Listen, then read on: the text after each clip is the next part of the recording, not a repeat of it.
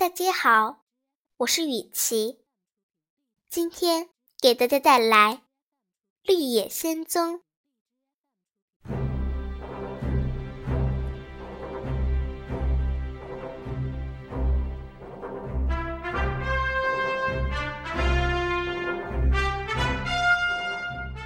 狮子点点头，加快了步伐，尽力让自己保持清醒。很快就超出他们很远。稻草人和铁皮人抬着杜洛西和托托，也飞快地跑起来。可是这个罂粟花田老是走不到尽头，还在向远处延伸。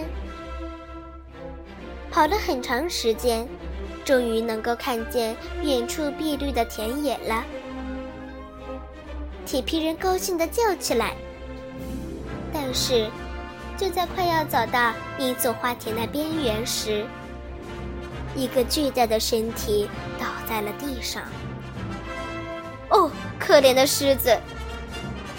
稻草人不由得大叫。他还是没有跑出去。可怜的狮子！铁皮人忧愁地重复了一遍，又要掉下眼泪。怎么办呢？我们谁也抬不动它，它会死的。想要的胆量也来不及得到了。他们把多罗西抬到小河边，好让清新的风吹醒它。而那只胆小的狮子，也只有暂时把它留在罂粟田里了。两个伙伴耐心地期盼着多罗西苏醒。突然，一声低低的吼声从身后传来。铁皮人扭头一看，一只面貌凶恶的大黄猫正向这边奔来。它两眼发红，露出尖利的牙齿，似乎在追赶什么东西。而一只小田鼠正仓皇逃窜。铁皮人虽然没有心。但脑子也会想到，追捕这样一只完全无害的小东西，确实是一件很残忍的事。他毫不犹豫地举起了斧头，对准冲过来的野猫用力一砍。那凶恶的东西立刻倒在地上，身首异处，一命呜呼了。小田鼠跑得上气不接下气，此刻才敢停下来喘口气。刚刚经历这惊险的死里逃生，他的心都要从胸口里跳出来了。小田鼠慢慢走到铁皮人身边，真诚的道谢。铁皮人不好意思地说。这没什么，我没有心，所以我要特别留神，不去伤害那些小动物，而且要尽可能去帮助他们。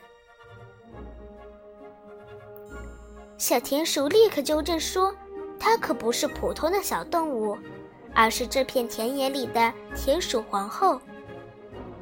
所以你做的事情可不一般，非常勇敢。我和我的臣民。”会报答你。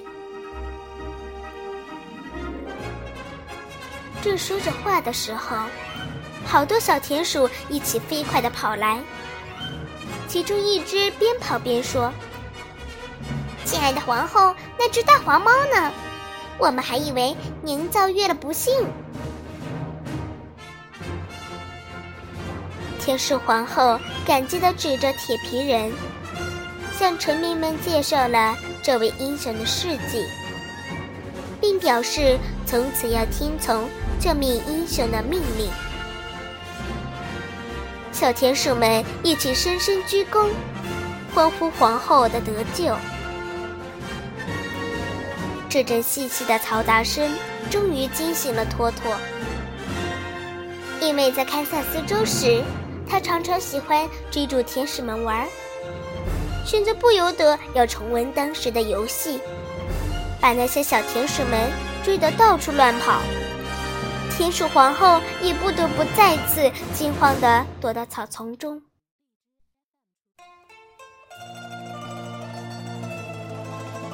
铁皮人一把抓住托托，紧紧挟在臂弯里。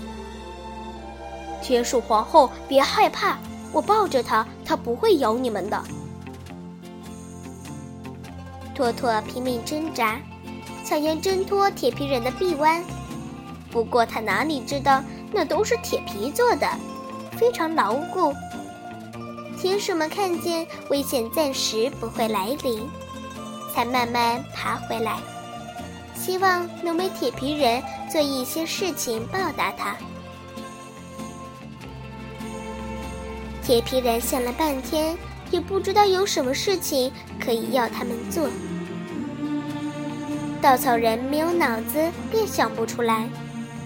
他只知道，还有一个朋友躺在罂粟田里。你们能不能把我们的朋友狮子救出来呢？他被罂粟花的香气迷倒了。一只狮子！天使皇后惊叫道：“他会吃了我们的！”稻草人赶紧保证说：“那是一只胆小的狮子。”它永远不会伤害别的动物，请你召集所有的臣民，让他们每个带一条绳子。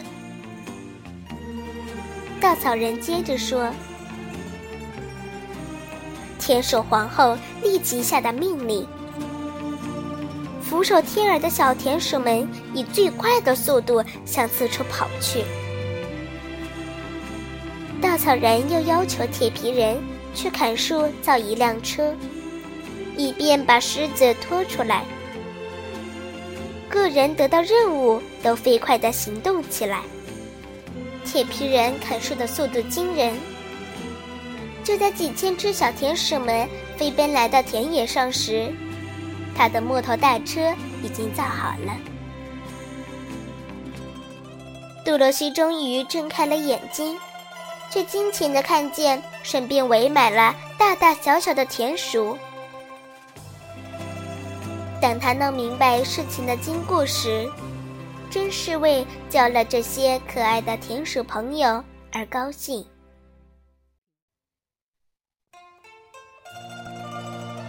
大车准备完毕，几千匹小马各就各位，一起把车拉向狮子躺倒的地方。不过，这个庞大的东西真把这些小田鼠们累坏了。大家想尽办法，总算把狮子弄到了车上。田鼠皇后赶紧下令，她也害怕臣民们被花香迷倒在罂粟花田里，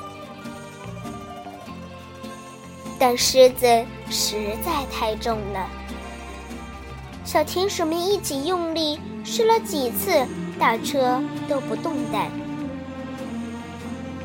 稻草人和铁皮人走到车后，使劲向前推，大车才缓缓滚动起来。可怜的狮子终于被拖到了吹着清新空气的原野里。多罗西欢呼着跑过去拥抱他。虽然狮子还在熟睡，这庞大的东西尽管胆小，但已经成为了大家相依为命的好朋友。失去它，余下的旅程谁也不会开心。小田鼠们顺利完成任务，又衔着绳子跑回了地下的家。天鼠皇后与刚刚结识的这些朋友一一道别，并送给多罗西一个小笛子，表示以后再有困难，就到田野来呼唤他。多罗西抱着托托，以免他又要跑去追赶可怜的田鼠。他恋恋不舍地向田鼠皇后挥手致谢，一直目送他消失在田野里。